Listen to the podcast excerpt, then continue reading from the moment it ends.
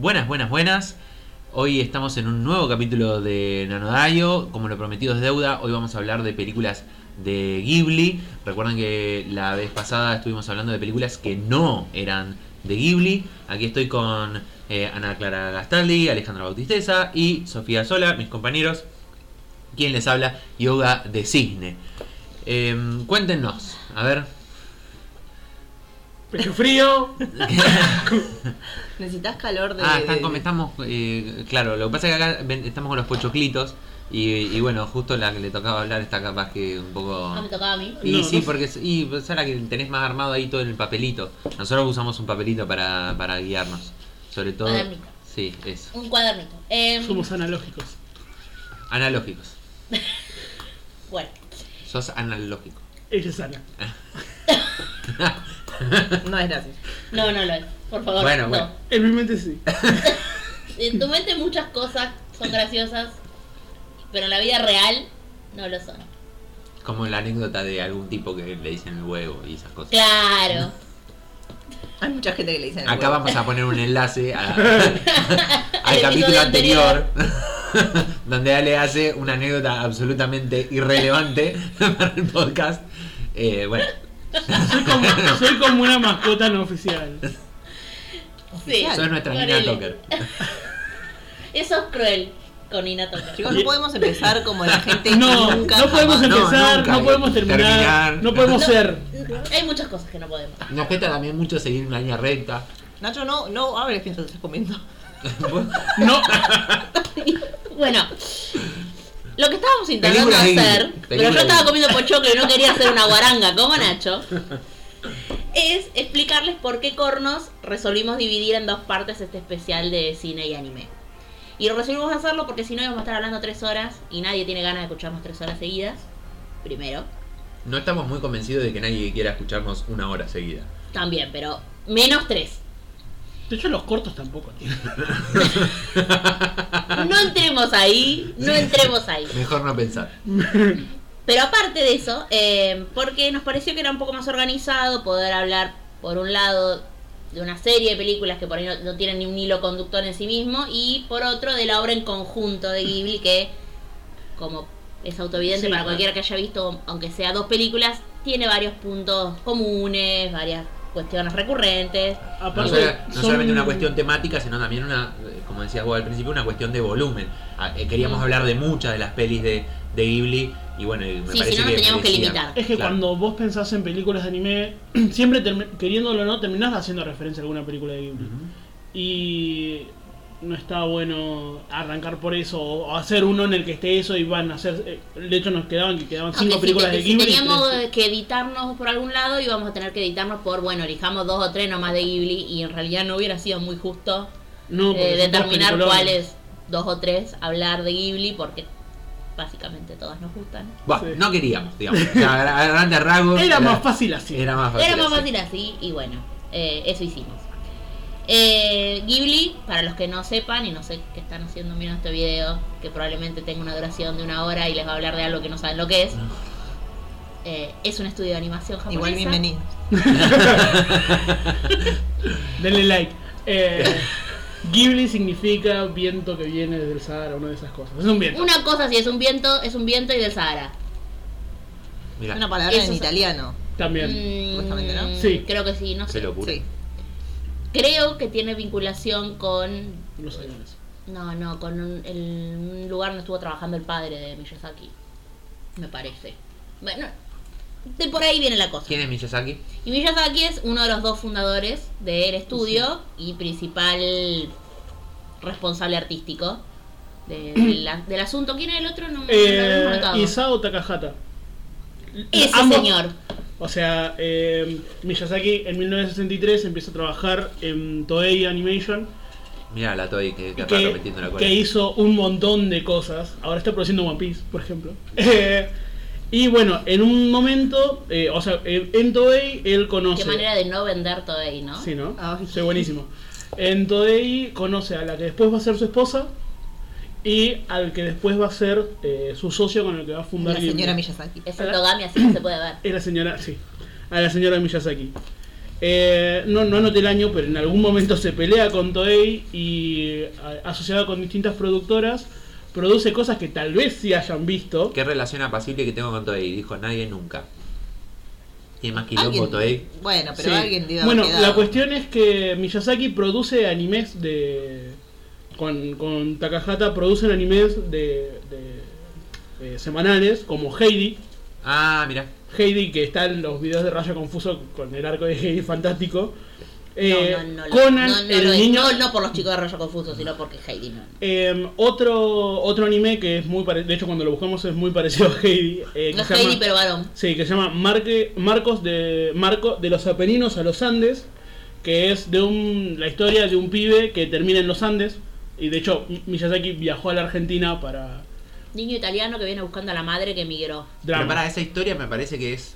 Sí, es una, Sí, una historia previa, que ¿no? existe. Sí, que sí, la de corazón. No es de él. ¿No es la adaptación de corazón? Sí, ¿O es, es, una es historia de una corazón? parte dentro de la- del libro Corazón. De, no me acuerdo cómo se llama el autor de Corazón. Sí. No me fue el nombre. Bueno, Eh, googleenlo o si no lo dejaremos por algún lugar. Hizo otro que se llamaba Panda y sus amigos. Y hizo una que se llamaba Conan el niño del futuro. Que lo importante de esto es que acá empieza a verse eh, el- los niños protagonistas, cosa que después vamos a hablar de ello.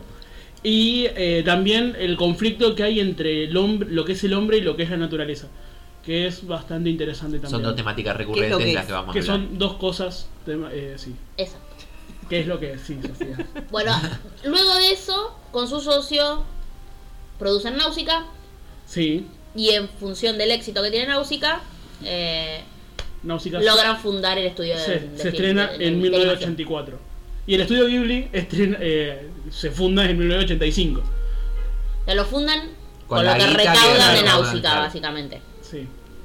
Y desde ahí se vuelven un, una, una figura estable del panteón del anime internacional. Claro. Y van a producir varios, va- van a producir varias películas muy muy conocidas, pero me parece que el, el salto cualitativo de ingresar a Occidente con todo va a llegar con el, El viaje de Chihiro. el viaje de Chihiro, Ujú. que no solamente eh, gana un Oscar, Sí. Sí. no solo gana un Oscar, sino que además es distribuida por Disney. Claro. Disney es curioso porque cuando leíamos la bibliografía, eh, Disney ya había tenido ganas de, de comprarle los derechos y de distribución como bastante antes, como por la época, creo que de- de- antes de Totoro. Antes de Totoro. que de hecho con- Y como que medio que en Ghibli no Sí, tenemos- le cortaron el ten- rostro. tenemos una No. filosofía, pero ¿qué pasa? Después de Totoro quedan un poco en la lona Ajá, ajá. en cuestiones de guita. Y empiezan a ver, porque no querían vender juguetes y merchandising. Ah. Merchandising. Eran un poco puristas, Claro. digamos. No eh, querían vender juguetes en Shandance. ¿Cómo No. pensaban mantenerse en el negocio? haciendo películas taquilleras. Nah, eso no existe. Claro. Además, si lo pensamos, eh, No, perdón, pero volviendo a hablar Totoro, de Disney. es, Totoro es como la Sí. figura más conocida Es de Ghibli. de es el merchandising. emblema de Ghibli, Totoro. Sí, sí. así Y, es, que, ¿Y quién no quiere un peluche de Totoro? claro. O, o un De hecho, si nos quieren regalar un peluche de Totoro, comuníquense, déjenos un mensajito, un El- comentario, algo y le damos una dirección para Miyazaki, que enviarnos. seguro nos está escuchando, eh, puede mandarnos algo de merch, ¿no? Sí, Sí. para nosotros, no para el- nuestros oyentes. Para- yo quiero un peluche de Sí, porque el yen está complicado. Sí. Si manda, si manda 5 rifamos uno. No, que se lo damos a nueve. Ahí. Bueno, que, ma- que manden Que varios. mande, que mande, que mande. Usted mande, nosotros, nosotros Nosotros vemos. Como sea, eh, se ve que no tenían ganas de, de meterse en ese tipo de, de comercio hasta que, bueno, se dieron cuenta que no iban a llegar muy lejos. Dijeron, Si no bueno, buscaban otra beta de ingresos y Totoro era como muy autoevidente que podían vender muñecos. muy vendible. Así que empezaron a, a la venta de merchandising y a posteriori aceptaron la, la distribución internacional de las películas por fuera de su control directo. Lo cual tiene, eh, explica, digamos, eh, que nosotros llegáramos tarde a enterarnos de la existencia de Ghibli. Claro, tal cual. Porque una de las cosas a las que veíamos, hicimos una pequeña investigación bibliográfica, porque antes ñoños que, sencillos. Eh, lo que notábamos era que todo este desarrollo filmográfico es de nuestra, contemporáneo a nuestras infancias, pero no, acá no, no lo vimos en la infancia Claro. las películas, las vimos Y sí, después. en la preadolescencia, adolescencia, Sí. Eh, porque no llegaban. Porque no, no tenías forma de acceder, no es que estaba en el cine. De Sí, hecho, no, la no había única- doblaje, no había nada. No, No, o sea, Chihiro estuvo en el cine. claro. eh, el Castillo Vagabundo estuvo en el cine. Yo- Yo estuvo en el cine, pero. También. Yo el, el Castillo Vagabundo es la primera cosa que yo recuerdo de haber visto en la Argentina. No, yo vi Chihiro. Pero vos, Chihiro, no la habías. Perdón, ¿no dije Chihiro? No, No, este el Ah, ah, no, no, bueno, Chihiro, sí, sí, Ah. fue la primera cosa que recuerdo haber y que fue el impacto justamente Mm. por, por el tema del Oscar y que apareció en los cines, incluso en Tandil, Mm. así que imagínense. Sí, sí. Ah, yo no la vi en el cine, pero sí me acuerdo que a partir de que Chihiro fue un éxito, no me acuerdo que Canal de Cable compró los derechos de un par de otras. Claro. Y ahí Ah, creo que mirá. vi Toro. Ah, mira, mira. Eh, probablemente haya sido ISAT. Sí. Porque eso es muy. Ah, sí. es algo muy de ISAT. Es muy sad. Pagar derechos, sí. No, pasarte películas También. También. así locas. Bueno, como sea. eh, de toda nuestra investigación bibliográfica maravillosa, que Nacho no estudió No y lo estudió. vamos a desaprobar, Sí. Pónganle un cero por bruto. encontramos como cinco elementos que nos parecían interesantes a desarrollar de cuestiones recurrentes que vemos en las películas, sobre todo de Miyazaki más que de Ghibli en general. Sí, sí. Que... Porque hay que recordar que si bien Miyazaki es el principal... eh, eh, sí, no, iba a decir como el Creativo. actor creativo del, del... Autor. Es un all-in-one. Sí, como era lo de creador total. Sí, metido. el concepto. O sea que el tipo hace todo y se mete en todo. Eh, hay otros directores, no es el único director. Un once va. Sí. Sí, Un Jeringa, lo que se dice. De hecho, muchas de sus películas son basadas en historias que él hizo. O sea, historias escritas que él hizo. Sí, de, Náusica eh, Sí, es una historia de él. Sí. Náusica eh, y la princesa Mononoke. O sea, hay varias. El Castillo en el Cielo, por ejemplo, es uno de los viajes de Gulliver, creo. No me acuerdo, dale. Puede ser. Eh, bueno, porco no tengo ni idea. No, lo no nos fijamos de dónde salía No. Porco Rosso. Pero el cas- eh, Pero me arriesgaría a decir que es también historia original de él. mm, Bueno, no sé. La cuestión es que de, lo, mm, de la obra, más, más específicamente de Miyazaki, hay como varios elementos recurrentes, de los cuales nosotros identificamos o nos pareció interesante hablar de cinco, que son para cualquiera que haya visto dos o tres películas de Miyazaki autoevidentes. Y de cada uno de ellos vamos a tomar algunos ejemplos para de paso desarrollar algunas de las pelis que nos gustan, tratando de no spoilear. Esto no quiere decir que no se nos vaya a escapar algún spoiler menor de cuestiones generales de la trama, pero mm, trataremos que no. O sea, escúchenos con eh, precauciones. Con si precaución, sí. Igual, eh, siempre digo lo mismo, pero no me canso de repetirlo tampoco. Eh, estamos hablando de buenas producciones. Y las buenas producciones me parece no son spoileables. Sí. No, no, no es que no es algo que, que yo te digo, no sé, tal o cual le pasa tal y, y ya no puedes ver la película porque la, no la vas a disfrutar. Y no, no es así. Y aparte en las películas de Miyazaki no tienen. Justo las películas de Miyazaki, además, no son tienen- poco spoileables. Pero no tienen tampoco una linealidad con un plot twist al final que. No, no, es verdad. Eh, bueno, eh, estábamos hablando de Porco Rosso hace un ratito. Y sí, evidentemente es un eh, manga que hizo Miyazaki. Y de Ah, ahí eh, sacó la película de Porco Rosso. Gracias. Gracias. Sofía. De nada, Wikipedia. Gracias Wikipedia. Fuente de todo saber y justicia. Eh, ¿Le pagaste este mes a Wikipedia, Sí. Nacho? Qué bueno, me quedo más tranquilo. Alguien tiene que Alguien hacerlo. tiene que hacerlo. Vamos a empezar entonces con el primer elemento que es el más obvio, el más mencionado, es lo que eh, más en boga está de, de Ghibli, que Es es, el fanservice. no. No. Verdad que no. no. Justo no. casi, pero no. Sí, hay bocha de videos además. Eh, que es las imágenes femeninas fuertes y las protagonistas fuertes también eh, en todas sus historias. El mundo femenino con una riqueza y una complejidad que llama la atención a eh, nosotros occidentales acostumbrados al patriarcado. Sí, a, A y a- Disney. o, o a, Y a Disney. o a mujeres femeninas, o, o a personajes femeninos fuertes que en realidad son eh, personajes masculinos actuados por una mujer, digamos, que pasa mucho también en, en, en- en Occidente, digamos. Es simplemente una mujer eh, ocupando el lugar de, de- de un masculino, o sea, en el caso de la violencia, en el caso de la eh, del uso de armas, de ese tipo de, de cosas. O haciéndose pasar por varón como Mulan. O haciendo pasarse por mano. Claro. Sí, yo estaba pensando en Mulan. eh, después, comparando con películas de Disney, la segunda que puede haber sido parecida es Brave. Pero bueno, eh, hay, hay argumentos en contra de eso.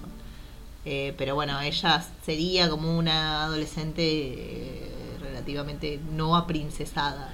Sí, pero no vamos a, no vamos a hablar de Brave. No, bueno, pero No, no nos vamos a meter con profundidad con Disney, pero está claro que eh, Ghibli tiene un desarrollo filmográfico que es medio contemporáneo a la última gran ola de éxito Sí, noventero. ¿De cuándo era la sirenita? Del 89. 89. Bueno, la sirenita es del 89 y para el 89 ya Ghibli les había tirado con de todo al mundo. O sea, lo primero que lo primero que sacan es Náusica. Náusea.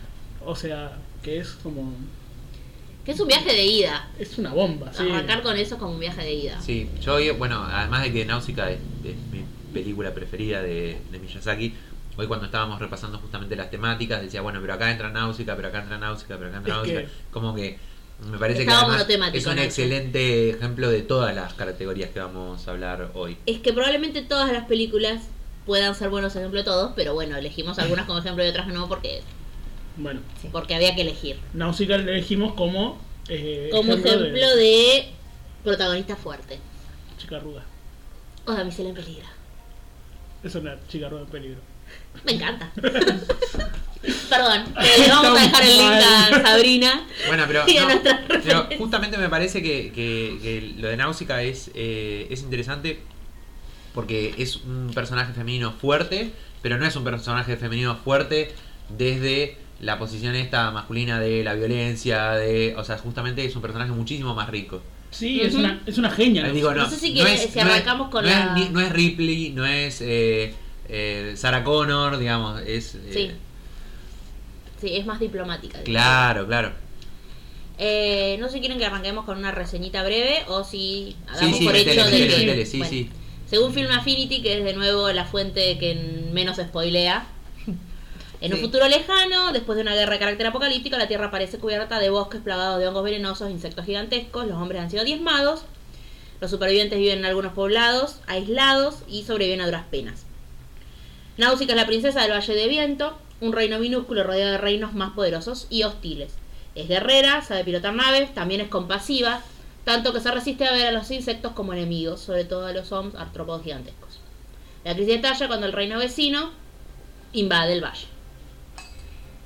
Ese sería el desencadenante de la historia. Trata de no tirarme el vaso con agua porque No, no tenía escándalo. Pero sí, Tiros, líos, colla golda. Otro personaje femenino fuerte. Bueno, O aquí. Vos. Ah. Yo no soy un personaje. Bueno. bueno, estuvo, estuvo muy buena la película. O sea, está, Está muy buena. la película. Estuvo muy buena en su Eh, momento, tal estuvo vez. muy buena en su momento y es, eh, digamos, yo conozco mucha gente que ahora que se conoce un poco más Ghibli, en vez de mostrarle a sus hijos, su, su prole, su, su, su- sus, sus sobrinos, sus- lo que sea, eh, les muestran películas de, de este, de estudio eh, Ghibli y me parece que es muy sano, me parece muy sano y piola. Particularmente a mí, bueno, Náusica es una de las películas que más me gusta. Eh, pero lo que rescato de Náusica es la música, me encanta la música. Muchas de las producciones de Ghibli son con Joe Hisaishi, que es un músico Capo. Increíble. Sí, sí, sí. Eh, vean si quieren el concierto del 25 aniversario del estudio, que es fantástico. Es excelente. Está en YouTube. Está en YouTube, después le ponemos Creo el que link. podemos poner el link si nos Sí, acordamos. Alguien que lo anote, por favor. Gracias. Eh, no, a mí lo que me parece que en Náusica como que es una apuesta fuerte para arrancar Sí, del estudio porque es algo completamente novedoso para cual, para un público, no sé si para Japón, pero para un público occidental es completamente novedoso. Mm. Eh, no porque no hubiera protagonistas femeninas o porque no hubiera historias sobre desastres naturales y sobre la ecología, sino porque la forma en que está planteado el conflicto y, y la forma en que está construido el personaje son bastante más complejos y no tan blancos y negros como normalmente construimos los relatos en Occidente. sí. Y eso Mira. hace que la imagen femenina sea mucho más creíble, eh, o más real, más, más sí. un mundo femenino más con el que uno puede empatizar. Sí, Eh, como un mundo. Claro. O sea, ni siquiera un mundo con el que uno puede empatizar, en el que en el que Náusica termina mediando entre facciones en la, que, que no son ni, ni peores, ni mejores, ni malos cabalmente, ni buenos cabalmente, sino que son facciones enfrentadas por las condiciones Sí. y ella termina generando eh, eh, esa diplomacia, digamos, esa, eh, eh, esa resolución del problema por, por medios capaz que no son simplemente aplastar, digamos, eh, a una de las facciones. O demostrar altura moral, que tampoco es el... el- Y ahí es donde me, parece que es el, aspecto más femenino del asunto. Porque creo que los, los personajes femeninos fuertes, tradicionalmente, o en la forma más arquetípica, tienden a ser ubicados o, bien como masculinizados, o bien como fuertes porque son moralmente superiores. Sí, Claro. Como que hay una altura moral. sí. A mí me parece que Náusica esté ubicada en altura moral Claro, superior. No, no. Eh, y eso es lo que está bueno, porque mm, las minas no es que somos más fuertes porque seamos más buenas. No, lo que la diferencia es que lo, de, lo que ocurre en el mundo real, el mundo tangible, es que muchas veces va a pasar que a una mujer, por más que sea fuerte o lo que sea, o en algún sector de la sociedad sea fuerte, es probable que no sea escuchada, ni sus relatos sean tomados en cuenta por un gran sector de la sociedad.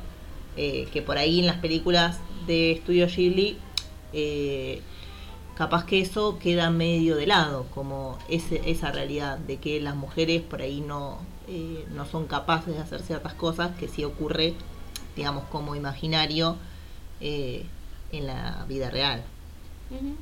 Eh, pero está buena esa visión también, a mí me parece fantástico. Creo que es lo, lo ideal. Y la otra que teníamos anotada también en esta categoría, Es Chihiro, el viaje de Chihiro. Que ubica en, es como otro tipo de, de fortaleza femenina. En realidad, también tiene que ver con que, bueno, es diferente la edad. Sí. Eh, no sé si queremos ver también una pequeña reseña del viaje Sí, de sí, Chihiro. favor, Igual la probablemente es la más conocida después de Totoro. Chihiro es una niña de 10 años que viaja en coche con sus padres. Después de atravesar un túnel, llegan a un mundo fantástico en el que no hay lugar para los seres humanos, solo para los dioses de primera y segunda clase. Cuando descubre que sus padres han sido convertidos en cerdos, Chihiro se siente muy sola y asustada. Y pasan cosas como Sí. en nuestro país normalmente. pasaron cosas. Hay cerdos involucrados, pasaron cosas. Sí, sí. El viaje de Chihiro es sin duda la de las pelis más populares. Creo que después de Totoro es la peli más popular.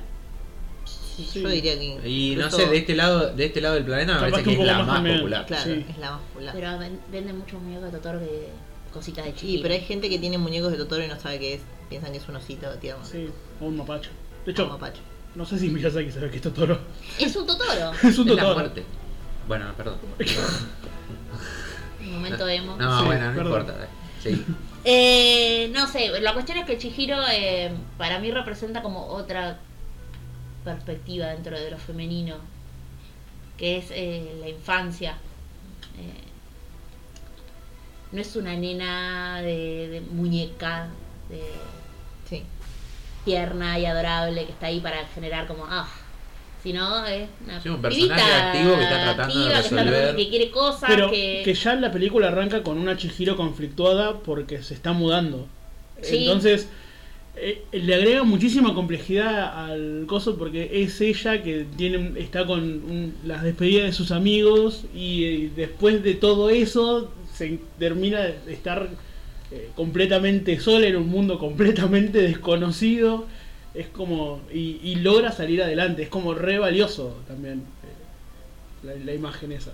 Yo la- adoro la película y aparte es, es increíblemente bella. es re Bueno, eh, yo creo que eso es algo que, que capaz que no nombramos, pero eh, porque hablamos particularmente de la música, pero todas las películas de Ghibli tienen Sí. un, eh, eh, una precisión estética, un Mm. cuidado de los detalles eh, que hace que la verdad que cada fotograma sea la verdad muy bonito y, y que sea lindo de ver, más allá de que capaz que uno no esté muy siguiendo la historia. Probablemente en el video Eh, estén viendo en este momento captura de pantalla de varias de las pelis Sí. porque son lindas. Son bellas. Y no solamente, digamos, detalle en las situaciones particulares, sino en lo cotidiano.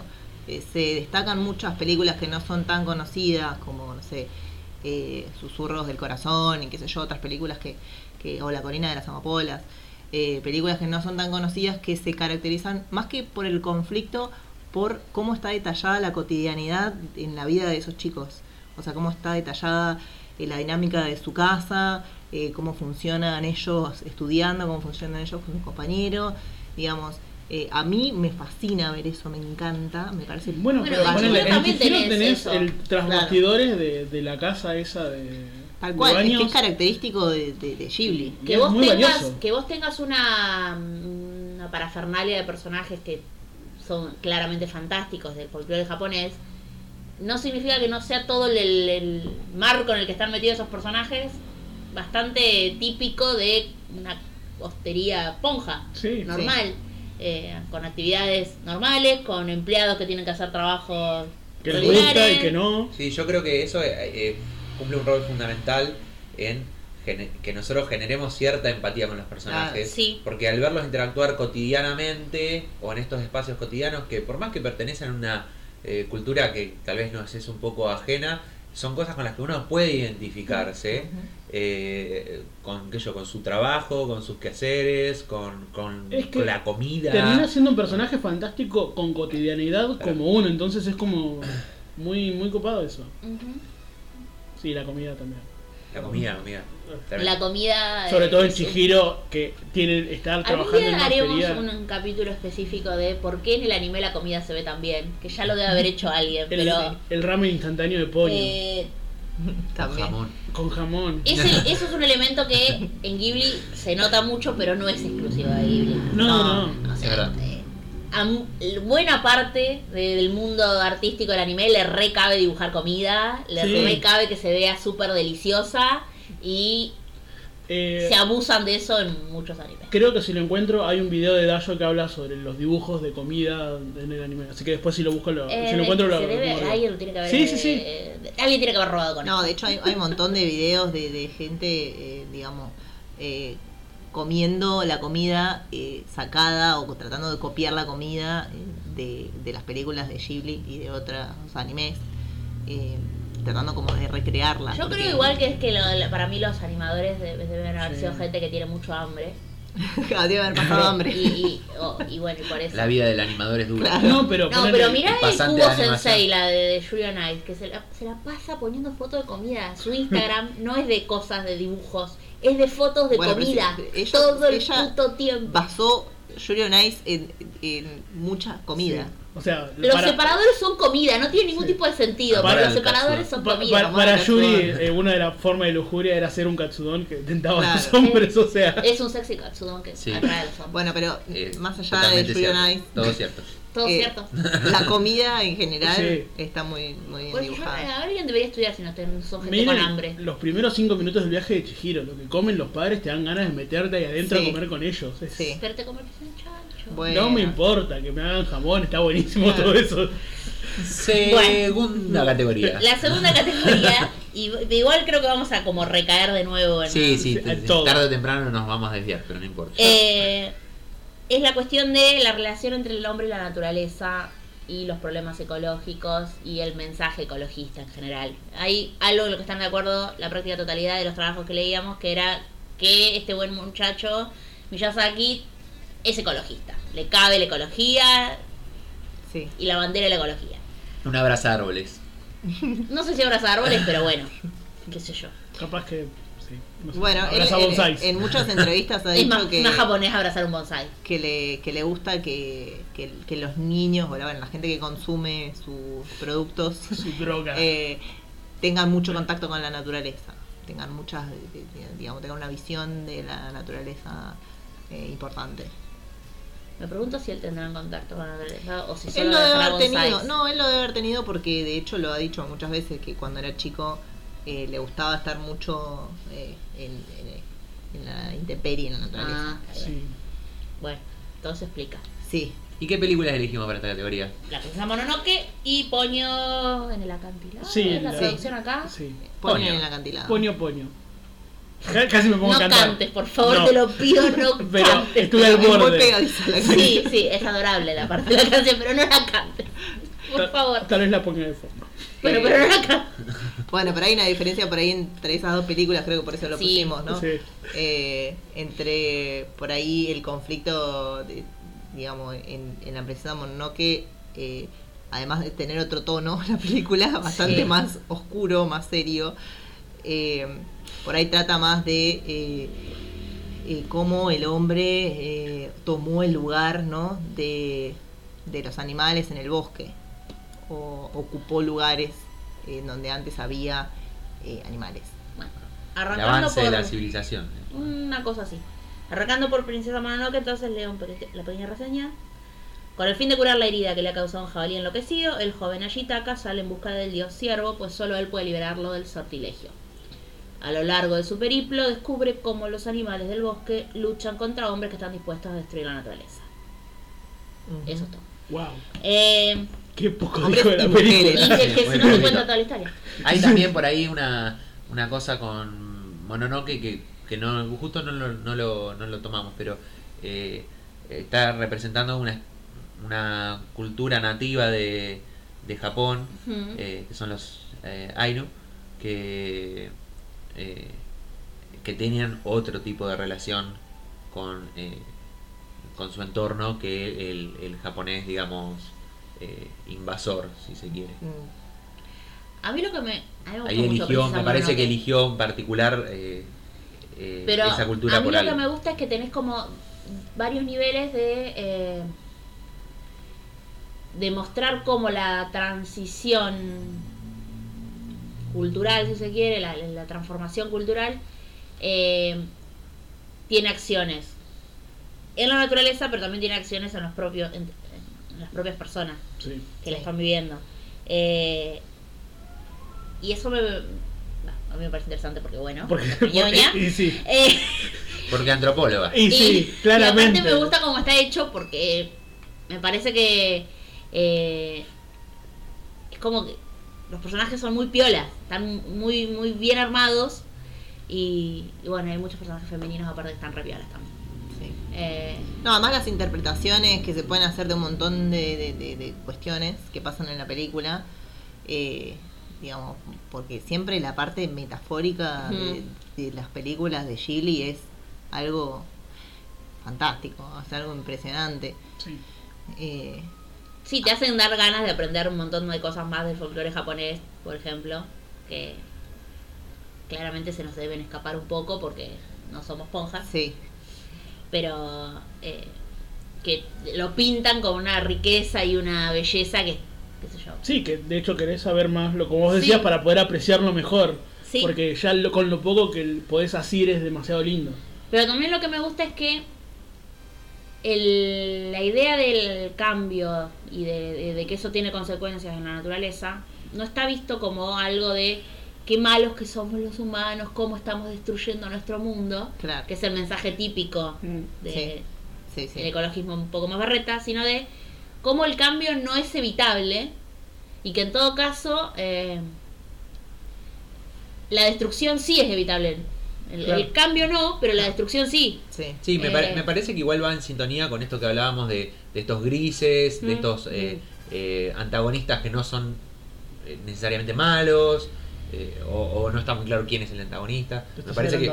¿Eh? Me parece que te estás adelantando. Bueno, pero podemos Bueno, bueno, pero vamos a volver sí. sobre este tema, pero me parece que ahí, me parece que en realidad la, la- la postura que toma Miyazaki es siempre un poco esa, es decir, bueno, tratemos de ver esto de una manera... ¿Qué pasa?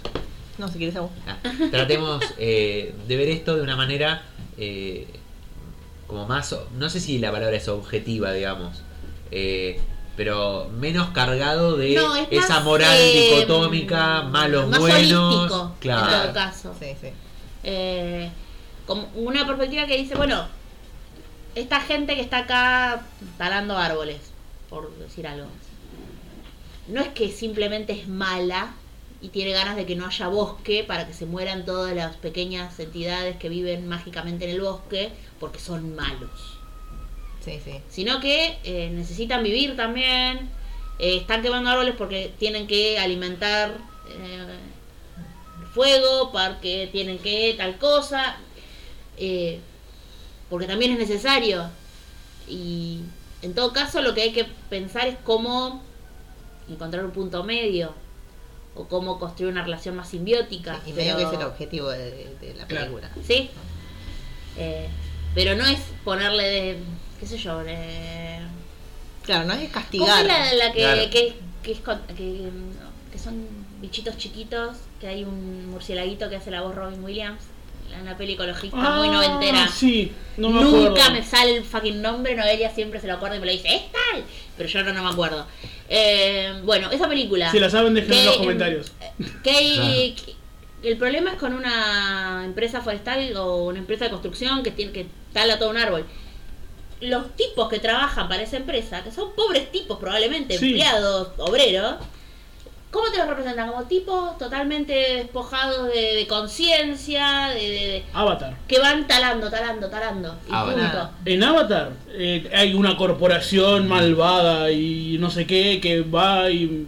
No le interesa nada, va a explotar un árbol porque Claro. es- son malos. Y yo no quiero decir que no haya corporaciones malas, porque las hay. Porque claramente no puedes decir eso. Eh, pero, Porque hiciste Bayer Claro. y muchas otras. Porque Disney. Bayer es bueno. y Shell Ponele. y Disney. Y 3M. no, 13 menos. Pero el tipo que va Queremos a talar árboles al Amazonas no es el CEO de Bayer ni No. de Disney. Claro. es un pobre tipo que tiene que bancar una familia probablemente Mm. y el que encima seguro va a ser el primero que se cague muriendo cuando lo caguen a flechazo los indios amazónicos que se la Sí, bancan. y probablemente bastante. también el que más va a sentir los efectos después cuando eso ca- produzca algún tipo de cambio ecológico.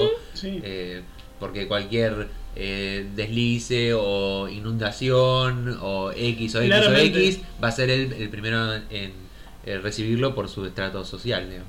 Bueno, a mí lo que me gusta pensar Monroe es que eso lo deja como muy en evidencia, Sí. como en primer plano. Sí. Y también me gusta mucho que, bueno, que la, de- que la líder sea una mujer de, de la ciudad que está... Claro, como la alcaldesa de la ciudad. Y, y que ponga su mayor, eh, como que sus principales asesores y gente a la que ella respeta sean todas minas también. A las que quiera armar sean minas, eso, eso también me gusta. Pero bueno, eso ya era el tema anterior.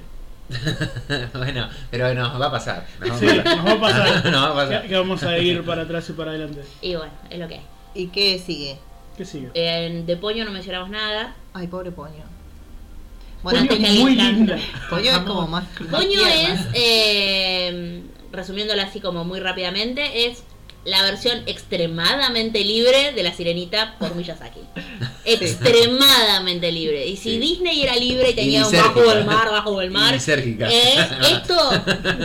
Bastante lisérgica. La, la, la secuencia de apertura de Poño con esos dibujos que son como una especie de murales con ondas es tan lindo. Hongos. O ahí hubo- Fuertes, Sí, hongos ahí fuertes. hubo algo, Sí. una sustancia. Si- Sinestesia Está power. buenísimo igual. Sí. A mí lo que me gusta es que está es una sirenita, desde la- pero infantil. Sí. Sí. Eh, O sea, no usa almejas para tratar- taparse las tetas, digamos. no, no, sí, bueno, aparte de Es que eso. no hay tetas para tapar. Es que para Eh, empezar es un pez y tiene un montón de hermanitas El, exactamente el afán, de, el afán de, de- de- de curiosidad por lo humano no viene a través de el romance. Claro. Claro. Eso es lo que me gusta. Sí. Eh, bueno, no es que vio cinco minutos a un boludo Y se enamoró al que toda la encima se estaba ahogando. Porque, ¿qué, qué puede tener atractivo un tipo ahogándose? Bueno, si sos, un pe- Bueno. si, si estás acostumbrado a, vivir, a convivir con pescado y ves un chabón boqueando, capaz que lo ves como natural. Igual Poño eh, tiene cierta atracción por, por el niño. Sí, pero no es Pero romántico. puede ser es amistad. niña ella también. No, no, no es romántica. Por Es una, es una curiosidad. es curiosidad. de Y es una curiosidad muy Sí, bien muy esbozada de, lo- de la- de- de la infantil. Muy, infancia. muy Sí. típica, además, muy natural, muy Sí. normal, digamos. O sea, algo súper, súper. eh, eh, de nuevo, con lo que uno puede identificarse si alguna vez vio algún niño. Bueno, hay- ¿Alguien vio algún niño alguna vez? bueno yo, Acá por, no tenemos muchos bueno, niños yo a por ejemplo, porque no nunca fui niño, pero digo. Vos Eh, naciste así. Con el también. corazón ortiva. Vos Sí, también. Na- Está claro que Nacho nació así con el corazón ortiva. Sí, Eso ya sí. lo habíamos establecido, creo. A los 5 años medía 2 metros también. Y no tenía pelo. Eso era Eh. raro. Fue raro, sí. Decía, ¿qué le pasa a este niño? No soy un niño. Yo nací así. Yo nací así. Bueno, Con esa misma voz, 5 años, no sé lo que era. Rarísimo, después les Por traigo la favor, foto. no. Era muy incómodo los pupitres. No vayamos. No quiero, no quiero imaginarme el jardín. No, fue tremendo. Pero en el jardín Nadie había quería comer no con se él. puede tener una, una conversación quería comer con él, lo dejaban siempre solo. Iba a la sala de profesores. 40 minutos, sigamos. Ay, qué fuerte. Bueno, eh, en Poño la infancia no era como la de Nacho, sino que es una infancia creíble. Sí. Eh, y Poño, a pesar de ser un- una entidad sobrenatural, es una niña muy estándar en Muy algunas niña, cosas, sí, muy niña. sí. Eh, y, y adorable, También. aparte. Es un personaje muy adorable. Eh, y la cuestión ambiental eh, también está ubicada no desde un antagonismo ni de... Sí. De hecho, no, no, no. mm, Lo más cercano a un entidad, digamos, con ciertas malas intenciones es justamente el defensor de la naturaleza, que es el padre de Claro. Poño. Sí. Y vos lo que ves en todo caso es como cualquier intento de venganza del tipo en realidad afecta a un montón de gente que también está preocupada por su ambiente, por su mundo, por su gente. eh, y de nuevo, no hay esa dicotomía bien-mal. Que lo pusimos a punto aparte, pero terminamos hablándolo todo el puto tiempo. Sí, sí. ¿Sabes lo, lo que estamos hablando también todo el tiempo es eh, de cosas que van a pasar en la película y que tal vez son spoilers? Sí, pero lo avisamos antes. Ah, que íbamos buenísimo. a tener mínimos Sí, sí. spoilers. No sé, entonces, ¿para qué leemos reseñas sin spoilers? Porque no Para- hace falta spoilear todo. Ah, Claro. está, está, está, entendí. No hace falta decirle, porque va a pasar esto en el minuto. Vamos a tratar de, de mantenerlo al mínimo, pero va a haber. bien. Igual Vale. si vieron la sirenita, se darán cuenta de que hay un padre de la sirenita, porque Claro. ¿cuál es la gracia de la sirenita? Que es la princesa del Del mar, mar. de la A diferencia de la sirenita no hay Úrsula, lo cual es una gran pérdida. Es verdad. Úrsula es un gran personaje. Pero la ventaja, no hay el pescadito amarillo que es insoportable. También. Es cierto. Flounder. Eso, gracias. Es, es lindo como cal, peluchito, pero es molestísimo. Y la gaviota. Que, bueno. La gaviota también es molesta. Ah, sí. Sí. Pero nadie se peina con un tenedor tampoco, lo cual es bueno. Siguiente tema. Nacho no se peina. No, Nunca lo hizo. nunca lo hice, no. Ni de chiquito tampoco porque no había necesidad. Bueno. El siguiente tema es la, la representación del cielo, de los aviones, de lo aéreo, como imagen recurrente. Y esto es. Salgo yo que levantando el dedo, que no se ve, El pero estoy levantando es el el dedo. biógrafo no autorizado de Miyazaki. Eh, bueno, en realidad eh, la familia de él y su, pa- su padre era. Era su padre. Era diseñador de aeropartes. El, No el sé si era tío. ingeniero o algo de eso. El tío tenía. El padre va a trabajar a la empresa del tío que era Miyazaki Airlines o no sé qué. Miyazaki Airlines. Una cosa así. No, no, es que era una cosa así. Era una cosa así, te juro. Una- no, no es No, joda. capaz No, no, que no era creo. Airlines, pero Sí, sí. Eh, y bueno, y. partes de avión Miyazaki. de- qué sé yo. desde, sí, desde muy chico eh, estuvo muy en contacto con los aviones y le gustaban y había diseñado aviones y toda la bola. Y bueno, y eso se filtra en sus películas. No hay, Sí, salvo eh, Mononoke, que es la única que en la que pensándolo no podemos recordar una película. Un, Una. Una escena aérea. todas tienen alguna escena Bueno, de sí. vuelo. Sí. De Sí, sí, el sí. personaje o en avión o en alguna O- entidad que sí, le permita o, en, volar. o en un Totoro. Siendo muy evidente, eh, eh, Sí, los ejemplos que elegimos son Por- los más autoevidentes, que son Porco Rosso y eh, The Wine Rises. de hecho en The Wild Rises hay una escena en la que aparece como un ¿Por qué guiño. no decimos el viento se levanta? El viento se diciendo levanta. Porque somos las re películas bilingües. en Dejanos ser Eh, re bilingües. Bueno, de hecho en el viento se levanta hay como un guiño a Porco Rosso. O sea, Sí, Son medio ah, recursivos, Sí, es sí, decir. sí, sí. Porque es muy linda. Eh, ¿Leo la reseña de Porco Rosso o no? Sí. Sí, dale, sí. Eh, periodo de entreguerras, Porco es un cerdo aviador que frustra todos los actos de piratería perpetrados por los piratas aéreos del Adriático. Estos, decididos a acabar con el valiente y hábil aviador, se ponen de acuerdo para contratar a un aventurero americano cuya misión será eliminarlo. Y eso es todo. Put. Pero no dice ¿Qué Nada. que es un chancho, por ejemplo. Sí, ese cerdo, sí. ¿Ese cerdo? Dice cerdo. Ah, Porco perdón. Es un cerdo aviador. Ah, Cerdo aviador. que- quería aclararlo. Es un chancho. Muy Sí, chancho. sí, cerdo y chancho tienden a ser Un sinónimos. chancho con bigote. Sí, tiene bigote. Y sí, lentecitos. Eh, bueno, Sí, no sé qué, qué podemos sacar de- del, más que de la infancia de Miyazaki. eh, Sí, la- no sé si hay mucho para analizar. Claro, la ¿no? aviación Bueno, y, y lo aéreo es, es eso. Es Yo porque lo que el chabón- creo es No, que pero justo en Porco hay como justo gran variedad de aviones distintos. de Bueno, pero eso es tipos. porque justamente. la ñoñó del todo ahí. Claro. Sí, ahí le dieron. Bueno, pero Le abrió una canilla. eh, en el viento se levanta, el muchacho o sea, se dedica a diseñar Claro. aviones. Bueno. y- Es un personaje, En- Barzón, es creo que histórico sí, real, sí, digamos, sí, ¿no? sí, sí, es una historia basada en una historia real. Sí. En, De esa no tengo En el Castillo Vagabundo eh, también hay un montón de, de diseños de aviones, de cosas que Claro, vuelan en realidad. Claro, claro. A mí me parece que el- Muy copadas, el- pero- la estética del vuelo es muy bella de hacer cinematográficamente. También. Entonces la explota justamente no solo por una cuestión de afinidad familiar o sensibilidad particular individual, sino porque se ve demasiado lindo Sí. En una pantalla gigante. rinde. Entonces eh, te rinde, sí, estéticamente te rinde. Eso yo. Ahí puedes hacer muchas cosas muy chulas. De hecho, Como volar en un Totoro. hace cosas muy chulas. Sí, a mí se me ocurre una que no puedo decir porque es alto spoiler. Bueno. Y, chico, spoiler, no ataques. No, no, de hecho no lo estoy haciendo. Y Eh, ¿Pasamos al siguiente Sí, tema o por alguien favor. quiere decir algo más No. de la del viento? No, de no, la- no, pasa sé. nada. Sí, no, porque no. estoy todavía Es- estoy buscando. Muy bonita la de Viento es Yo la, muy verdad linda. que la vi, me pareció preciosa. Es capaz que eh, lo más. Me pareció lo más alejado a lo que uno viene viendo de Miyazaki. Y no tiene No. tanto sobrenatural. Prácticamente no, tiene, no tiene sobrenatural. con excepción de un sueño que tiene el personaje, que bueno, que ahí se filtra la fantasía, pero el resto de la peli es eh, bien, bien eh, histórica.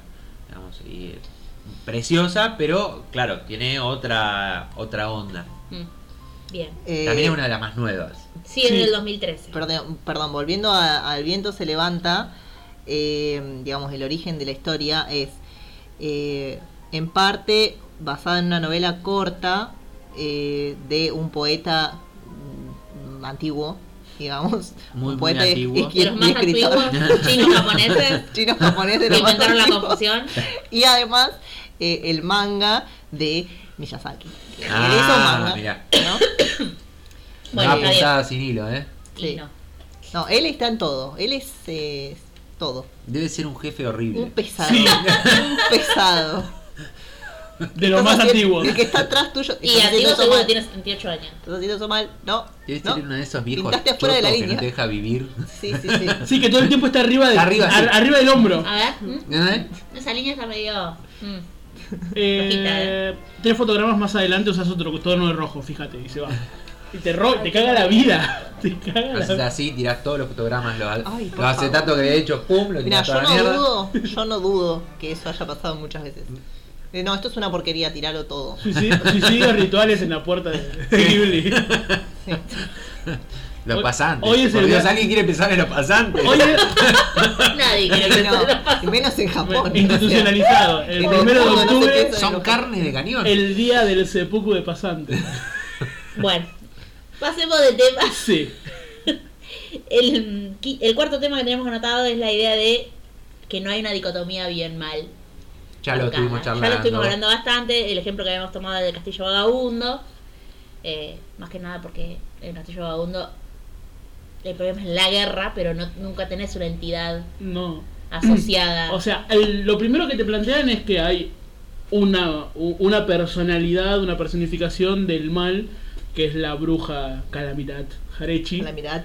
Pero la bruja Calamidad, como vemos después, Claro, no es mala. no es víctima mala. de su propia. Codicia. Claro, es una pobre mujer, digamos, una, una Sí. pobre vieja. Eh, Una pobre vieja. Es una pobre vieja. Y, y nada, es como que la, es eso. No hay, no hay un contrincante más que la guerra. Que la todo el guerra en tiempo sí misma, como es mala. concepto incluso, te diría, no, Sí. no como hecho. Y eso está bueno. Que- Igual, igual ah, no solamente está bueno, sino que además me parece que es súper real, porque los grandes enemigos de la humanidad nunca fueron, salvo creo que en contadas excepciones, eh, un humano muy malo. Que yo, hoy por ejemplo, creo que uno de los grandes enemigos de la humanidad es, eh, no sé, qué sé yo, ponerle eh, el calentamiento global. Ujú. Y no es algo que alguien hace porque es muy malo, digamos. Me parece que es como medio como No, es un un conjunto, conjunto de... de, de fenómenos que son nuestra eh, responsabilidad, pero que nadie lo hizo Es que animosamente. A, a mi con criterio, eh, cuando encontramos como grandes individuos malos, que típico ejemplo Hitler, eh, en Que- realidad, Que, quede claro que lo trajo ella a colación. Yo no. estoy dando el ejemplo, vos no tenés permitido hablar en los próximos 10 minutos. Es reflejo de una Pues, sociedad. Basta. Lo que voy a decir es que estamos ubicando en él un problema que era colectivo, Claro. una, una violencia que era colectiva. Y, sí, no Porque es más fácil objetivizarlo en un solo tipo y decir Claro, se acabó el problema Todo el mal es que él. plantear cuál es el problema social que hace que El eh, problema no pudo haber un no colectivo, humano Claro. resuelva que es legítimo matar gente Claro. de la forma en la que se la mató sí, o eliminar opositores de la forma que se los eliminó. Eh, del mismo modo, es un proceso que no es eh, eh, exclusivo de la Alemania nazi. No, No, no, no. es parte Igual, de, de pero- casi todos los momentos de extrema violencia pero, sociales. pero creo que, pero creo que, que justamente a los humanos nos cuesta mucho. Y Miyazaki tiene una manera muy clara capaz que de Sí. explicar estos problemas que Sí. son conflictos y que, y que capaz que no, no tienen un solo, un, un solo ser que es, que es simplemente malo y, y quiere y quiere y que de herir hecho quiere- no, eh, como sociedad normalmente nos cuesta hasta replantearlo en nuestro propio pasado más reciente. Sí. Eh, yo, en Argentina es asombroso que en solo 30 o 40 años hayamos logrado darnos cuenta de que no era simplemente que había un grupo de militares malos, sino que era un proyecto político que incluía a esos militares malos, Sí. estoy haciendo comillas, pero eh, Sí. también un conjunto de actores Fracciones, sociales claro, que fracciones intervinieron civiles, fracciones internacionales. Sí, y, sí, hablar. Y aún así es un proceso de décadas. Sí, sí. Sí. Bueno, Bueno, eso la verdad que me parece un gran mérito de, de- de él. Y no, y no es común verlo ni siquiera en producciones japonesas. Eh, No. no, no- o sea, me parece que no es común verlo en ninguna producción, en general. No, eh, Sí, Claro. De hecho, Miyazaki en una el entrevista- antagonista, digamos, es algo que, que aparece en prácticamente cualquier producción que uno vea, eh, fílmica o serial o lo que fuese, ve un antagonista claro, digamos, Claro. fácilmente Que identificable. aparte, eh, porque yo lo que yo había leído en una, una entrevista que andaba por ahí dando vueltas, que era él haciendo una referencia al Señor de los Anillos. Que lo que decía es que el enemigo era claro y sus súbditos no solamente eran malos, sino que eran monstruos. Ah, claro, sí, sí. Entonces Sí. era completamente deshumanizante hacia el enemigo monstruos de su propia creación. encima. monstruos de su propia creación. Entonces era mucho más fácil ir de forma, cargar en forma avasalladora y matarlos a todos. Sí, sí, sí. Porque No, no, son... A, a nadie le preocupaba de la familia de- del orco que estaban Eso- matando, que los dejaban eso- sin sustento familiar. Después ves un anime de un orco que tiene una casa de... Eso Claro, se- y la, la pobre mujer del orco con los orquitos bebés, esperando al marido que nunca volvió. Eso se ve mucho de la conjunción como eh, ético-estética, ¿no? O sea, el orco no solamente es malo, además es feo, Claro. ¿no? Y de manera de que, que todas las cosas coincidan, de manera de que sea fácil identificar eh, cuál es eh, eh, el objetivo. A eliminar. Claro. Sí. Lo única, la única diferencia entre un orco y un turco es que el orco es fantástico, pero después se puede tra- extrapolar directamente a... lo dijo, lo dijo.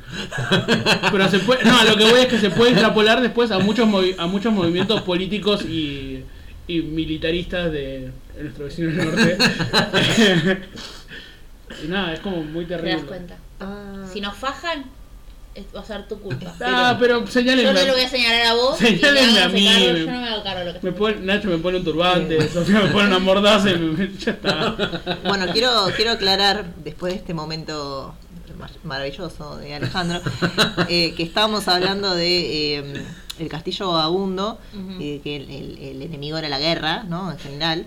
eh, y que, eh, que es algo que siempre digo, el castillo vagabundo no es una idea original de Miyazaki, es una de las películas, creo que la película que más éxito tuvo eh, del estudio Ghibli, pero que fue basada en una novela eh, de una inglesa Diana Wayne Jones.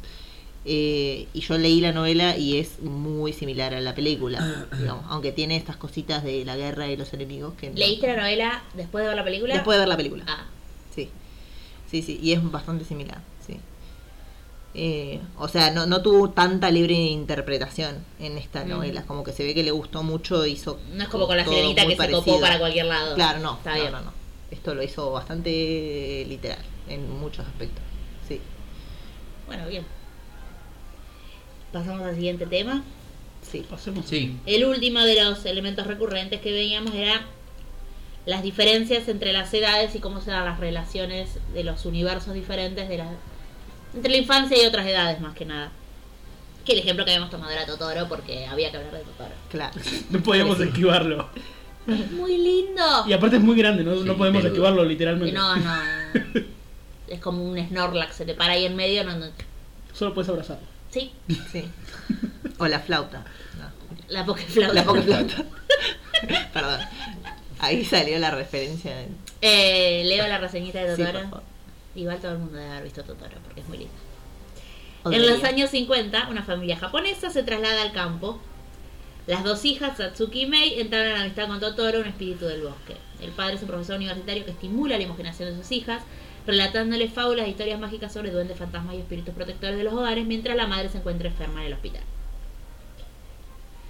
Eh, quiero decir que cuando vi Totoro, a mí el padre me recordaba mucho al papá de Sakura, porque estoy mal. No, estás mal. Yo pensé lo mismo, ¿eh?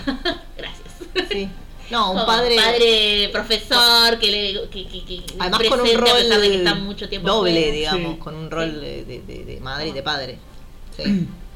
Sí, sí. y bueno y como uno está medio traumadito con Sakura En Totoro también están los bichitos estos de mugre que aparecen después. en- Los duendes del, del Del polvo. polvo. las pelucitas Que son Sí, muy las negras. pelucitas son adorables Que están después en el viaje de Chihiro. Otra cosa que pueden hacer merchandising bastante barato pelucitas Sí. Eso hay merchandising Sí. barato, que es eso, son esas pel- pelotitas, le clavas dos ojitos, los, los pegás y chao. y ya tenés, está tenés un muñequito tenés un muñequito. No lo, he, no lo he hecho, pero lo compraría. Así que no lo compres Sofía te Sí. compramos un ovillito de lana hacemos pompones y le pegamos Bueno, ojitos bueno, si querés bueno. yo te lo hago por favor. Eh, bueno, y lo pero- pones al lado de tu Totoro que está medio Drogado. viendo cosas Sí. Igual me gusta, es original.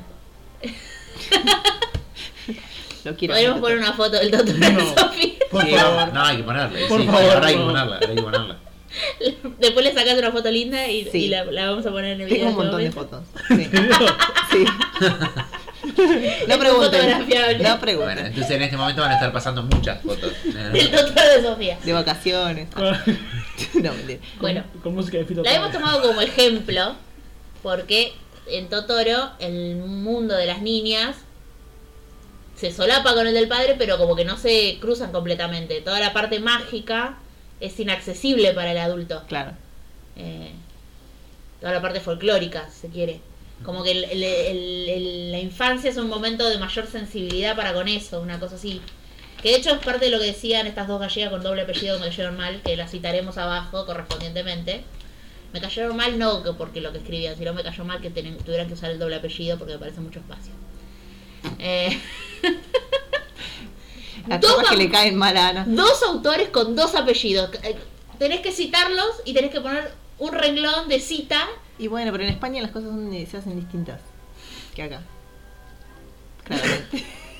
bueno, ¿qué, qué decían estas que amaban una cierta de paralelismo entre momentos de, eh, de, de edades de los personajes y conceptos fuertes con los que se asocian. Bien. Estaban pensando más que nada en personajes femeninos de, de Ghibli, pero en realidad aplica un poco en general. Sí, Y en la infancia el concepto fuerza es la magia. Claro.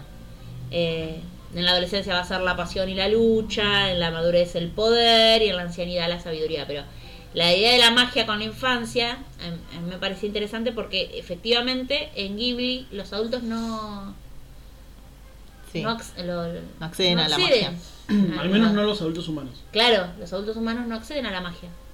Es como... La pueden aceptar, la pueden en- en- incluso hasta recordar tal vez de su infancia, pero es como que ya no, no- no es un mundo accesible. Eh, y en todo eso es claro, porque las pibitas andan para todos lados y cuando aparece Sí. el padre ya está, se cortó. Hasta aquí llegó el amor. Ponio, el, el papá de Ponio no era mago. Sí, pero eh, El papá de Ponio. El papá de Ponio es, es como una entidad de- Sí, de- de- sí, mágica ya. es la versión mago. ponja de Poseidón. Claro. Ah, ah, No es que es un adulto. O sea, no es Poseidón porque porque ponja, pero eh, casi. Ah. No está es un está Y adulto no hay un humano. tridente. Está bien, está no, bien. no hay tridente, ¿no? No me acuerdo No. de tridentes. No hay tridentes. Que yo. No, porque no, me no, acuerdo. Tampoco hay entonces no me momoas. acordaba bien. No, Eso pero es una bueno, pérdida. lo que sí pasa en Ponio por ahí es que eh, eh, se, digamos, se toma que, que la niña es mágica, porque la, la madre de- de- del nene eh, entiende que la nena es mágica, pero que se toma como algo Es una natural, nena. como que es una nena, bueno, capaz tiene magia, bueno, qué sé yo. Que Algunos se maneje. corren, otros Claro. tienen magia. Es así. A algunos niños no les gusta tomar la leche, a algunos niños no les gusta eh, bañarse y algunos niños tienen magia. Bueno, tal cual. Cosas que pasan. Sí, sí, sí. Eso se le va a pasar. No, mirá, ahí está. Fujimoto, yo sabía. En algún momento fue humano. Sí. El papá de Ponyo en algún momento fue humano. Pero, sí, pero ya no es más humano. ¿Me entendés? Cuando empieza la película. Eh, Sí, digamos, bueno, eh, nos ponemos en- por ahí en detalles ¿Qué sé yo? muy Para mí técnicos. no, o sea, como que, No, claro, no. ya no es una. No está en el mundo humano. sí, sí. Está ahí muy ocupado evitando que sus sí, hijas pero es como peces un se vayan a la tierra. científico y por eso se Sí. vuelve lo que se vuelve. Igual no importa porque no invalida ninguno de los argumentos, era simplemente Claro, que me había quedado yo con la con la duda. Tenía que tener la razón en algo. Está bien. Bien, bien. Pero Eh, yo he tenido la razón en Basta. algún aspecto, seguro. ¿Nos queda alguna cuestión por re- revisar? Eh, no. No. Nacho, Bueno. no mencionaste lo del invierno nuclear en Náusica, te lo perdiste la oportunidad. Ya está, perdiste Dios, la no, oportunidad. la oportunidad, Ya no, per- no. Ahora, Bueno, no, no ahora pasa lo que nada. vamos a hacer es eh, que cada uno cuente cuál es su película favorita para cerrar. ¿sí? Ah, pero me Sin extenderse. ¡Ah! Bueno, ahí podés hablar del invierno nuclear. Sin extenderse.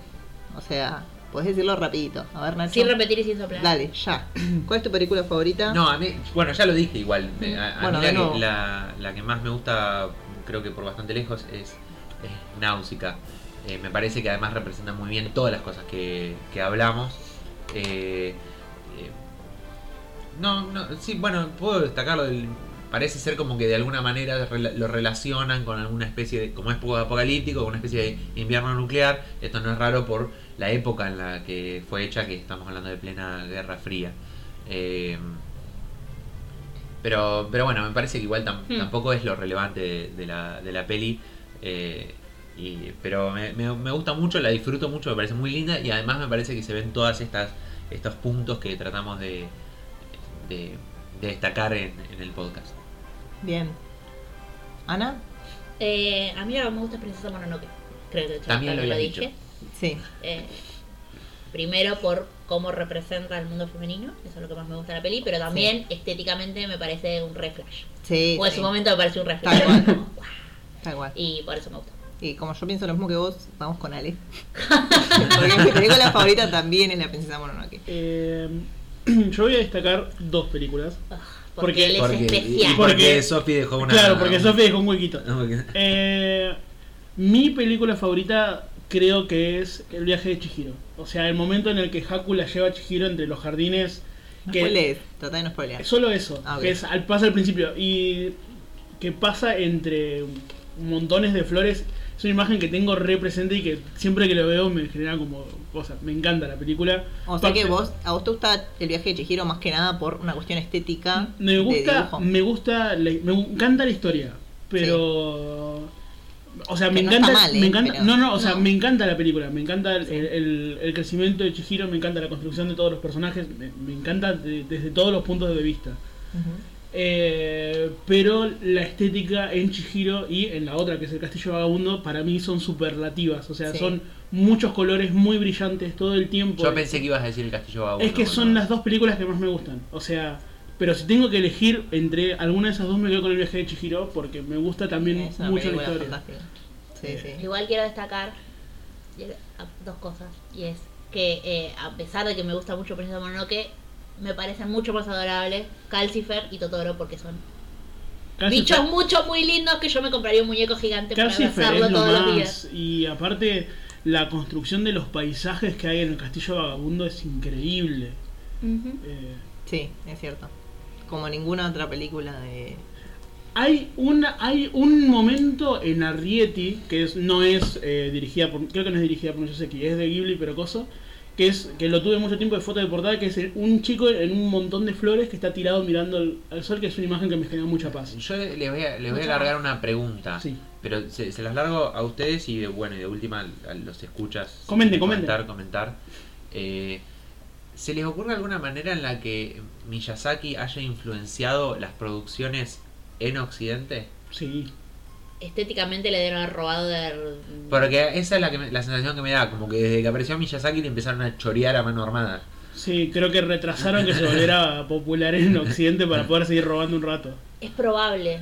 Eh, Pero por ejemplo, ¿en dónde? Y en la que yo les comentaba el otro día, que es eh, Blancanieves y el Cazador, una película de mierda con todas las letras, en un momento aparece un espíritu. Sí, lo odio- la odio eh, tanto eh, como a eh, Bleach. Es muy de mierda. No es una animación, es una No, no, película. es No, una no, película. la, la película No, no, es la de mierda con esta muchacha, la de Crepúsculo, que ya se me fue el nombre. Sí, bueno. Sí. Con Eh, esa haciendo de la Blancanieves con menos onda de la historia. Sí, la que se hace mascarilla de lidocaína. La cuestión es que. la cuestión es que eh, en un momento aparece el. Desayuna, botu- También. Desayuna botulismo. Mastica lata como las cabras. Eh, aparece un espíritu, el espíritu de la entidad del bosque. Y la entidad del bosque es un ciervo blanco gigante y las astas se ramifican en forma de árbol. Sí.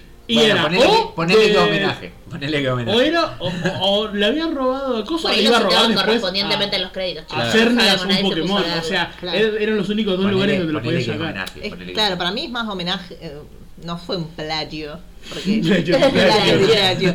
porque me parece que, que- que no. Nadie puede, o sea, nadie puede hacer lo que hace en lo que hacen en Estudio Ghibli. O sea, nadie lo puede hacer, ni siquiera ni aunque no, quieran. No, no, pero a ver, o sea, si lo hicieran, en realidad lo aplaudiríamos. Pero, o sea, si hicieran lo que puede hacer Miyazaki, me parece Sí. que en, pero en Occidente creo que los aplaudiríamos. Pero me parece que tratan como de eh, sacar cosas, Sí, eh, sobre sí. todo estéticas, me, me da la Sí, sensación. a mí me parece que el robo es más estético y por eso descontextualiza Ah, la claro. imagen Sí. que tiene todo un significado detrás. Porque Claro.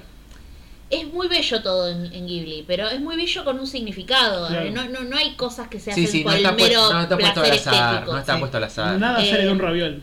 Nada sí. sale de un rey. O- o sí. Solo el raviol. Bueno, eh, Otro raviol. Otro raviol. Ricota. raviol de raviol. La ricota Nos sale- fuimos al carajo. Bueno, Bueno, volve- volviendo. Ana, A lo que iba a cerrá la decir. idea y nos vamos. es que en todo caso los robos, como descontextualizan Claro. esa, ese significado que tiene lo bello, Sí. hasta se termina perdiendo la conexión. Por ahí, por eso incluso se Es que me parece que igual más los robos. yankees no, pues, digamos, no digo que no, no se aprecie eh, el simbolismo, sino que o- o de, o de el simbolismo oriental que le dan las películas de, de Miyazaki, sino que por ahí el público de, de Estados Unidos, de las películas que, que- que hacen en Estados Unidos, no es eh, por ahí el que más aprecia ese tipo de el más lector de la metáfora, Claro. querés decir vos. Bueno, Claro, bueno, pero hay, hay otra cosa también, que es que Hollywood eh, saca mucha guita vendiendo las películas no solo en Hollywood, sino en el mundo. Entonces, me parece, me da la sensación de que muchas de las películas que hace las hace lo suficientemente lavadas de cara Sí. y con pocos diálogos y con mucho cosa espectacular sin significado, justamente para que sea lo más internacional posible, o sea, como para poder abarcar la mayor cantidad de públicos Puede posibles. Sí, también. Sí, sí. No sé, pero. Vos pensás o que hay película, una película como Avengers se la venden A todo a todo el mundo, o sí, sea, pero chinos, no japoneses, está despojada eh, de, de mensaje. De hecho, para mí, justamente, está eh, eh, des- des- han logrado construir una forma discursiva que parece lavada, pero que instala formas de verdad que tienen que ver con la agenda política de la hegemonía yanqui sí, sí, sí, en el no, resto del estamos de mundo. acuerdo, estamos de acuerdo, pero yo estoy hablando de una densidad de mensaje. No, que no, tiene- no, no, el mensaje es bastante simple. Es un mensaje Claro. sencillo y en realidad se nota en grandes arcos argumentales, pero capaz que pasan 20, min- 20 minutos de película en que se están cagando a palos, están explotando cosas y no pasa Seguro, nada desde el punto de seguro. vista simbólico, digamos. De todas maneras es una, una forma de transmisión de mensaje efectiva porque todos estamos permeados por, Sí, esa- sí, sí, por ese seguro. imaginario Sí, sí, y lo tenemos Sí, que estar desconstruyendo sí, sí, sí. permanentemente. Pero, pero no En cambio, la acá. agenda política en Ghibli primero, es bastante más, si se quiere, compleja, pero también bastante más evidente. Sí, sí, sí, sí, ni hablar, seguro. Hay un discurso político que, que el tipo no quiere enmascararlo a ningún lado, al contrario, No, no, no, por el contrario, te da la sí, sensación sí, sí. de eh, me inventé este estudio de animación porque tenía ganas Bueno, de decir pero, cosas. no, no, pero por eso, pero por eso Un iba. poco de eso fue. Pero, pero, Está bien, me parece legítimo. Pero por, a eso a eso iba. eh, Digo, no digo que esté completamente desvestido de significado eh, una, una película como, como Avengers, sino lo que estoy diciendo es que me, da la sensación de que el significado, primero, como decís vos, es más, eh, no sutil, pero está más oculto o no tan explícito. Y segundo, es mucho menos denso, digamos. Se tratan de transmitir dos o tres, me parece... eh, ideas colonizadoras a, a- a grandes rasgos y después está relleno de muchas escenas espectaculares para mantener la atención Sí, del sí. espectador. Sí. Que me parece que en Ghibli no pasa por eso, sino que hay una densidad de, de ideológica muy potente y además mucha atención al detalle, que es lo que hablábamos hoy. Sí, porque son películas más tranquilas también. Por eso puede cargar tanto de simbología. Que la- incluso la- creo la que eh, es asombroso que algunas películas hayan tenido el nivel de éxito que tuvieron en Occidente, porque no es algo de lo que esté... que para un público no, in- no introducido en el tema es eh, difícil de digerir de una. Sí. Bueno, ahí me, pare- ahí, ahí me parece. El viaje de Chihiro está ese es el gran carga. éxito de Miyazaki. En realidad el viaje de Chihiro lo que tiene es que por ahí es más, eh, obviamente el, el espectador más estándar, que no mira anime, que no le interesa mucho por ahí la- incluso la cultura japonesa, se le van a escapar las tres cuartas partes de las sutilezas del mensaje. Pero de todas maneras la, la narrativa está construida con la suficiente dinámica como para que vos te intereses por lo que le pasa a Chihiro, por lo menos. Entonces te entusiasme. Pero un chango al que lo mandes a ver de una náusica o princesa Mononoke. Conocimos el caso. Náusica, sí, náusica es fuerte. Es como. Para, para un primer acercamiento. Es como, no sé, llevar a alguien a. Kubrick. A- en primera cita a ver Kubrick. No hagas eso. No lleves a tu novio estúpido a ver a Kubrick porque el resto de los que estamos en el cine no tenemos la culpa. Todavía no te ubicamos, pero sabemos quién sos. Te vamos a buscar. Te vamos a sacar la trompa.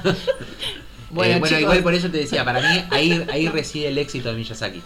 Eh, en, en justamente en presentar eh, capaz que algo que no es tan internacional o tan lavado de cara en una perspectiva que la puede Mm. capaz que ver, ver todo el mundo. Sí, estoy de acuerdo. En eso y estoy de acuerdo también en la, la agenda política de Miyazaki, por eso me gusta. Claro, sí, sí, sí, hablar. Convengamos. El principal atractivo. Igual nosotros vemos Avengers, va, yo por lo menos veo Avengers. Por más Sí, que la sí, critique, todos la no. vimos. Sí, sí, sí. Avengers. Fuimos al cine Ah, todos. es que- pochoclo. Es que son dos estrategias distintas, Sí. digamos. Una no quita la otra. Uno puede consumir ese tipo de. A mí me gusta ver explotar cosas. claro, pero uno, no- uno puede consumir A ver, eso pero, eh, tanto como a cualquier otra persona. y hacerlas cuando uno llega a poder ser crítico de lo que ve, puede consumir lo que quiera, que total, no, no es que va a comprarlo eh, completamente el paquete es estándar y, Claro. y dale que va. Eh, así que podemos seguir viendo Avenger y comiendo pochoclo. Bien, Es cierto. con esa conclusión, entonces nos vamos a retirar bizcocho, hasta- Hasta dentro de 15 días a las 8. A las 4. A las cuatro. A las cuatro, normalmente. sí. Que es la mitad de 8. Bueno, Bueno. nos eh, despedimos. perdón. Suscríbanse, síganos, por favor. en- Discúlpenlo a Ale. Disculpen Ale, pero bueno, eso, eh, Ale es así. Tenemos un Ale entre nosotros. entre nosotros. Eh, comenten, por favor, en, eh, acá en YouTube. Eh, Todo, síganos en Instagram, eh, que es Nanodayo Podcast. Síganos en Twitter, eh, arroba nanodayo, nanodayo 12. Igual está como Nanodayo Podcast también. Eh, Dejaremos todos lo- esos datos relevantes para la vida bueno, en la cosa de abajo. Compartan este video con eh, quien piense que, no sé, que a quien le gusten las películas de, de Ghibli o quien no y quieran introducir a esa persona a este fantástico mundo. Eh, y escúchenos en nuestros otros vi- videos, videos, en nuestros otros podcasts. ¿Eso es todo? Eso Sí. es todo. Hasta la próxima. Hasta luego.